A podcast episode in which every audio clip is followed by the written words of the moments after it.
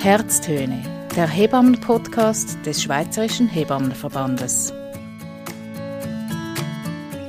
Aresu ist eine junge Frau aus Afghanistan. Sie ist 27 Jahre alt und lebt seit ihrer Flucht 2009 in der Schweiz.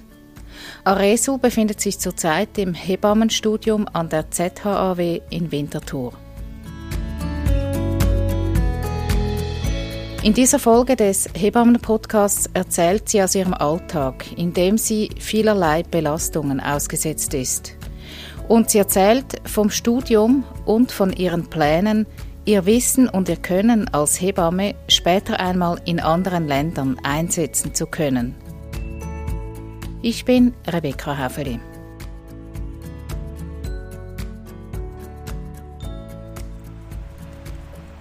Aresu lebt mit ihrem 15-jährigen Bruder und ihrem Freund in Zürich-Oerlikon. Die drei wohnen in einem Mehrfamilienhaus direkt an der Autobahn. Rebecca? Hi, hi. Ich hab dich jetzt Sie führt mich in die Wohnung. Wie du willst, muss nicht. Aresu kocht uns mit der italienischen Espressomaschine einen Kaffee. Wir stehen in der kleinen Küche und sie erzählt, wie sie als 13-Jährige in der Schweiz ankam. Nach einer langen, beschwerlichen Flucht. Die Flucht führte aus Afghanistan über die Türkei, Griechenland und Italien.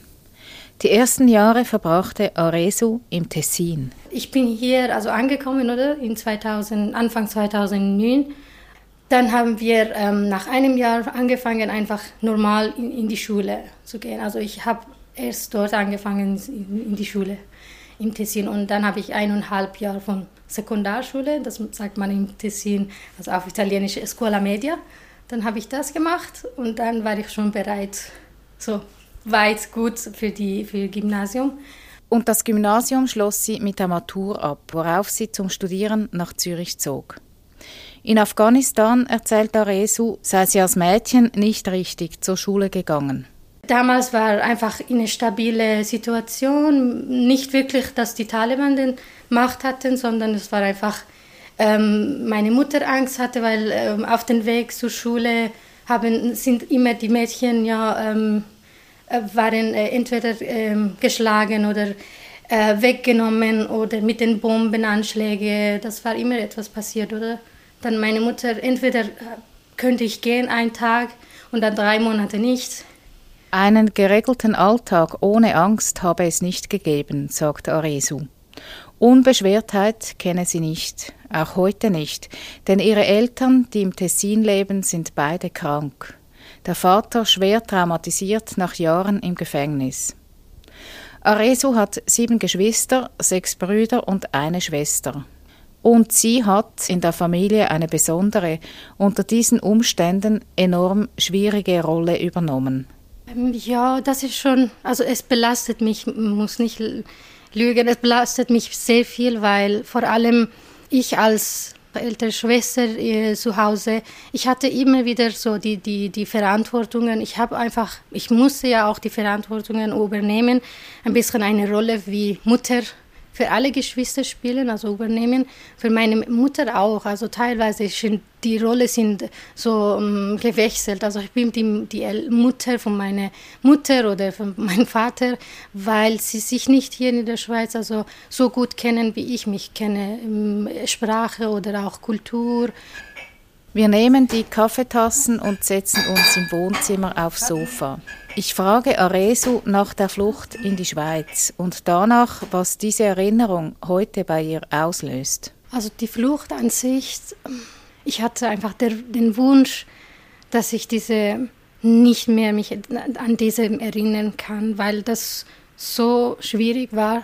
Für mich war das wirklich eine, eine traumatisierte, eine schwierige Zeit in Afghanistan geboren sein und aufge auch aufwachsen, sondern auch Fluch noch eine andere Kapitel von meinem Leben, weil es ist ja auch genau gleich so schwierig gewesen, wie wenn man Krieg er erlebt bei sich zu Hause.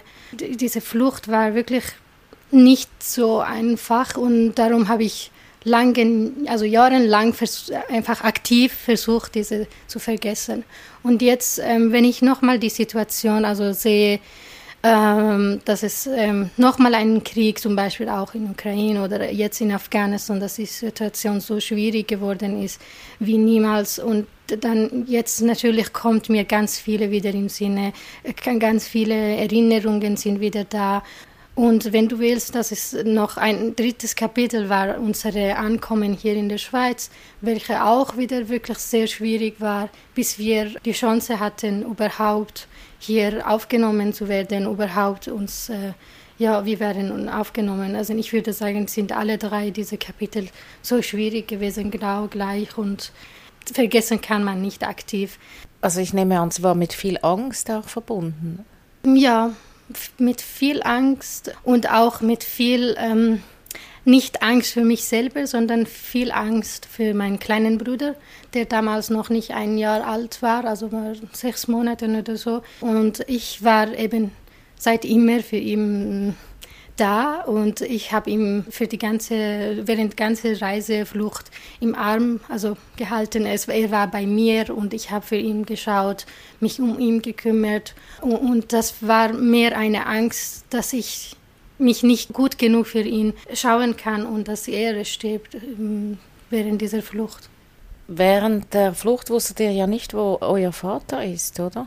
Genau, wir wussten nicht, wo er war, weil schon als wir in Afghanistan waren und wir, wir, wir dachten, wir waren überzeugt, also wir, ja, 100 Prozent, wir dachten, er ist schon tot. Genau, für fast zehn Jahre lang.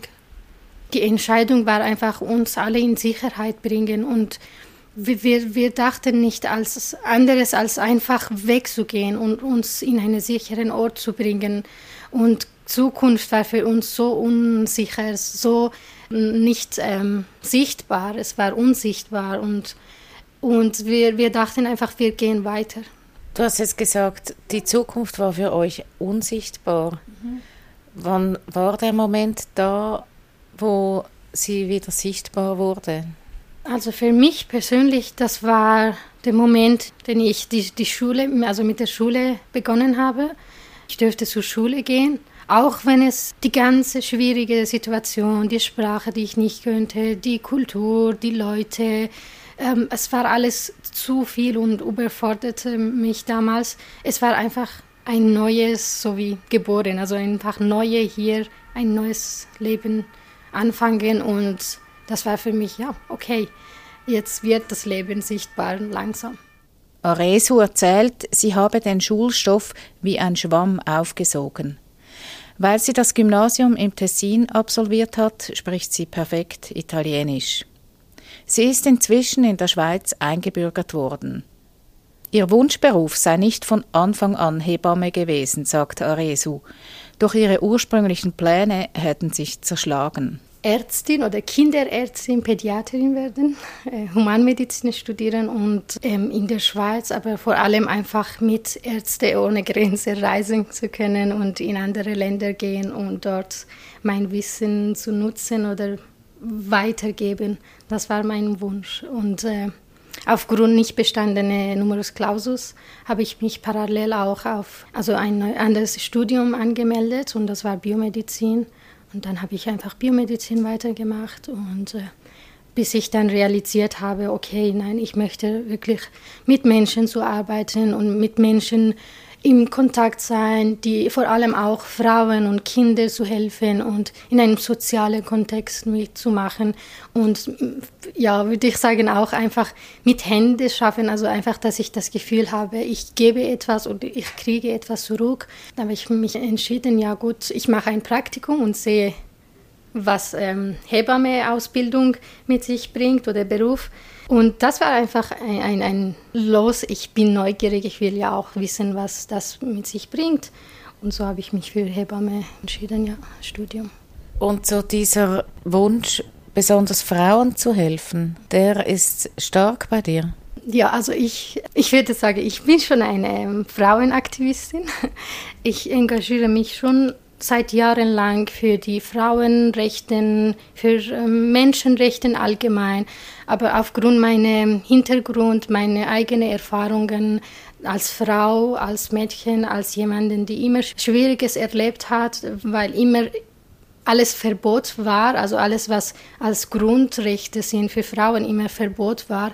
Ich habe diese ähm, Mission. Also es ist einfach mein, mein Wunsch, dass ich in diese Gesellschaft oder in diese Welt etwas Besseres bringen kann. Und das ist die Frauen helfen, weil die Frauen leiden und so viele sind einfach unbewusst. Und da meine Erfahrung, meine Sprachen, meine Kenntnisse, meine Zwischenkulturen einfach mich kennen und so weiter, das glaube ich ist äh, etwas Gutes, ja, das ich mitbringen darf und das möchte ich ja nutzen und Frauen, wie gesagt, vor allem helfen.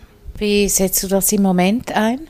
Also ich bin seit paar Jahren einfach bei einem NGO auch, also verschiedenen NGO. Ich mache ähm, freiwillige Arbeiten, so wie zum Beispiel bei Asilex, das ist eine Asylrechtsberatung für die geflüchteten Leute und sehr oft haben wir einfach Frauen, die auch vielleicht alleine hier sind und sich mit der Kultur, mit der Sprache oder einfach die Rech ihre Rechte nicht kennen und jemanden brauchen, die als Dolmetscher übersetzt. Und da mache ich seit ähm, Jahren lang mit. Also auch weil dank dieser Organisation NGO mein Papa dürfte hier in die Schweiz zu kommen. Also sie haben sich wirklich eingesetzt, also mich, mir geholfen und mein Papa ist da. Und das ist für mich, ähm, ja klar, ich mache damit, weil das ist das Wenigste, was ich machen kann während meinem Studium, während ich mich um meine Familie kümmere, meinen Bruder Du hast auch noch äh, Familie in Afghanistan und auch weibliche Verwandte in Afghanistan. Wie ist die Situation von Ihnen? Leider sehr, sehr, sehr schwierig.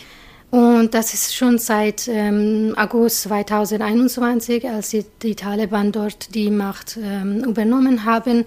Die Frauen in meiner Familie, wir sind von Stadt Herat in Afghanistan. Herat ist schon also immer bekannt war für diese ähm, etwas modernerer Stadt in Afghanistan. Das heißt ja auch, die Frauen haben sich sehr schnell angepasst also an diese 20 Jahre nicht mehr. Seit 2001 bis 2021 waren die Taliban nicht an der Macht und dort die Frauen in der Stadt, also in Herat, haben sich wirklich sehr Mühe gegeben und eine Teil von meinen Verwandten sind ja auch, die bis auch Universität geschafft haben und sie waren entweder haben studiert an der Universität oder waren selber auch Professorinnen, Anwältinnen oder Ärztinnen, die auch in Afghanistan ihre Leb also ihre, ihre Job verloren haben und vor allem ihr, ihres Leben äh, war in Gefahr. Und jetzt momentan zwei von meinen Cousinen sind ja auch von dieser Sache betroffen. Und das heißt, eine war an der Universität,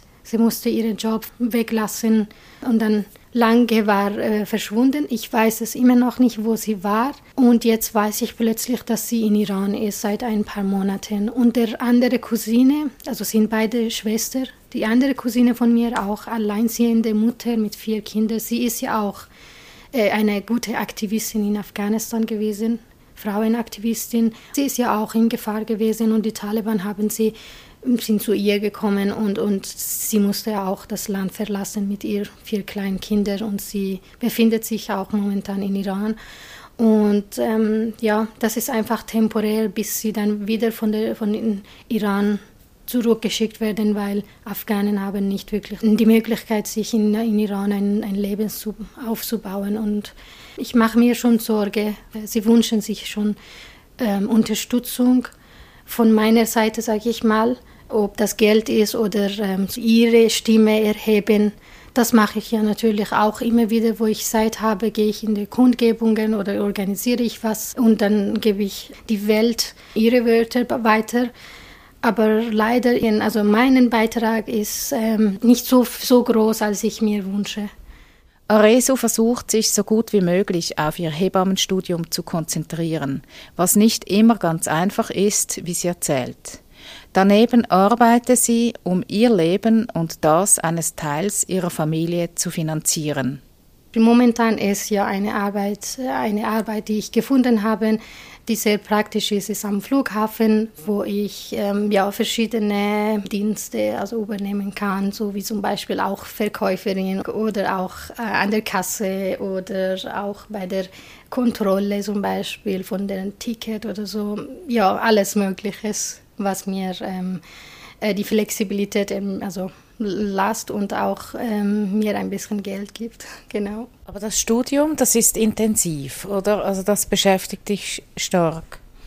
Das Studium ähm, ist schon stark und, und ähm, intensiv, äh, aber nicht, weil es zu viel ist vom Materialien her, sondern weil ich persönlich sehr oft mich einfach mit organisatorischen Sachen nicht richtig finden kann, weil ich mich belastet finde, von, vor allem, weil ich die Sachen nicht richtig verstehe, in dem Moment, die ich verstehen muss. Und dann, ich äh, investiere sehr viel Zeit, um diese Sachen einfach nochmal durchzugehen und schauen, was ich nicht verstanden habe, was war relevant und was nicht.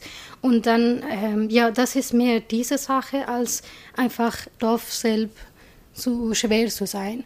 Leider ist ja auch momentan so, dass ich mich nicht wirklich in eine Gruppe oder mit einem Team ähm, finden kann, weil sie sind entweder, äh, ja, wahrscheinlich sie kennen sich schon vor, vorher oder auch wegen der Sprache, weil wenn wir reden, dann wechselt sich alles wieder auf Hochdeutsch und ich denke, das ist ja auch ein Grund, dass ich ein bisschen ausgeschlossen bin von meinen ganzen Kolleginnen und Kollegen. Und ich fühle mich ja sehr oft isoliert, weil das äh, wahrscheinlich auch zu tun hat, was wir ähm, mitbringen, also als Interesse oder was sind die Prioritäten von anderen, meine Prioritäten und Interesse und so weiter. Und sehr oft, äh, ich finde nicht mich in ihrem Gespräche ein, weil ich finde es ja für mich ist anderes, also relevanter als das und genau. Du bist in einer anderen Lebenswelt im Moment, wahrscheinlich als die gleichaltrigen Kolleginnen. Diese Belastungen, auch die du aus der Vergangenheit mitträgst, das merkst du ja auch im Alltag. Ist das so? Diese Erinnerungen von meinem alles, was Hintergrund, meine Hintergrunderfahrungen ähm, in meinem Leben, bevor ich hier in der Schweiz angekommen bin, kommen jetzt hoch. Also die Erinnerungen, das heißt ja auch vom Krieg, das heißt auch vom Flucht, das heißt auch ja ganz viele nicht ähm, so einfache Erinnerungen, die mir wieder zurückbringen an, an, an dieses schwieriges Leben in, in ähm, meiner Vergangenheit. Und das heißt ja auch für mich manchmal zum Beispiel ähm, am Fenster zu sitzen und wo es sehr laut ist, vielleicht ist es ein Lärm von Baustelle oder einfach ein plötzliches Lärm von irgendetwas, das ähm, auf den Boden fällt oder so. Das ist für mich wieder einfach aktiviert oder ähm, ist wie ein ähm, Reiz, das mich äh, wieder zurückbringt an diese Erinnerungen und ich fühle mich wirklich so fast in Panik und ich denke, oh, jetzt bin ich ja irgendwie im Krieg wieder, aber es ist ja nicht der Fall. Ich sitze im Hörsaal, ich bin in der, in der, an der ZHW und das ist alles sicher, aber das ist diese Geräusche von außen zu hören, am Fenster zu sitzen, das ist einfach äh, ja, nicht unter meiner Kontrolle und es macht mir natürlich, es macht schwierig. Ich werde oft ja auch abgelenkt von solchen Sachen. Aber das ist nur ein Beispiel. Es kann ja auch mit dem Flugzeug zu tun haben. Ich laufe auf die Straße, wenn ich ohne Kopfhörer bin und ohne Musik oder einfach ohne Kopfhörer und Noise Cancelling ähm, und Flugzeug kommt und ich bin plötzlich, also ich gehe in Panik und plötzlich diese Erinnerung vom Krieg, Bombenanschläge da und ich muss mir sagen, okay, das ist alles gut. Ja, das ist, ich glaube, wie gesagt, es ist ein bisschen stärker geworden dieses Jahr, letztes Jahr, weil meine, äh, das mit dem Taliban, also das ist für uns, für mich, für meine Familie und für viele Frauen ist ein großes, großes, also einfach ein großes Angst oder ein großes Schock gewesen. Und das hat ja auch beigetragen, also dass wir die Erinnerungen wieder da sind und wir erleben, wieder erleben die ganze, diese ganze schwierige Geschichte. Vielleicht ist nicht direkt mit mir passiert ist, diese schwierige Sache, aber mit meiner Mutter sicher, mit meiner Großmutter sicher, ja, etwas Schlimmes gemacht haben. Und diese Erinnerungen sind ja auch in uns, in Kinder, wenn wir auch schwanger sind, die werden ja auch weitergegeben. Und darum ist ja auch mir wichtig, dass wir für diese Frauen, zum Beispiel für Frauen, die eine Fluchterfahrung haben, traumatisierte Sache erlebt haben, dass wir für sie auch diese Sache berücksichtigen und wir wir sind bewusst, dass diese psychischen Sachen sind sehr wichtig, dass wir die präsent hat, dass man bewusst ist, weil ich das immer noch erlebe, obwohl ich nicht mehr im Krieg bin, obwohl ich nicht mehr auf der Flucht bin. Und ich kann sehr gut verstehen, was das heißt für die, die Frauen, die hier ähm, frisch ankommen und ja, vielleicht auch schwanger sind eben. Und ich möchte sehr gerne diese Leute auch ähm, helfen zu können. Das ist auch eine Motivation für dich, Hebamme zu werden mhm. oder dich speziell für Frauen einzusetzen. Ja, genau. Das ist eine von vielen Motivationen, die mir Kraft geben, mir motivieren, ähm, weiterzumachen, kämpfen. Und die Hebamme haben mit dem ähm, das Beste, also die beste Moment im Leben äh, zu tun. Also sie sind in einem sehr schönen Moment dabei, Anfang von ein neues Leben. Und ich möchte ja auch, dass wirklich das so bleibt, dass es ein Anfang ist und ein schönes Erlebnis ist, ein schönes Moment ist, nicht nur für uns Hebammen, natürlich, das ist schön, aber auch für die Frauen, für die Familien und für, für die Kinder, die auch auf diese Welt kommen, weil wir sind ja auch verantwortlich, wie wir die Frauen betreuen. Ähm, das ist ja auch ihre Psyche, ihre Gesundheit. Das bleibt, also das, ob sie traumatisiert werden, auch nochmal vielleicht unter der Geburt oder ihre Bedürfnisse wird nicht äh, berücksichtigt. Und darum möchte ich ja eben, weil ich das, ich denke, ich kenne das gut. Ich möchte das ja auch unterstützen und äh, meinen Beitrag hier geben. Und wo siehst du deine Zukunft? Hier in der Schweiz oder siehst du für dich auch ein weiteres Tätigkeitsfeld? Also ich würde sagen, ähm, für die ersten fünf Jahre, also nach meinem Studium, nach meiner Ausbildung, hoffentlich alles geht gut. Ich sehe mich noch in der Schweiz, ähm, aber dann wünsche ich mir sehr, dass ich ja auch reisen kann.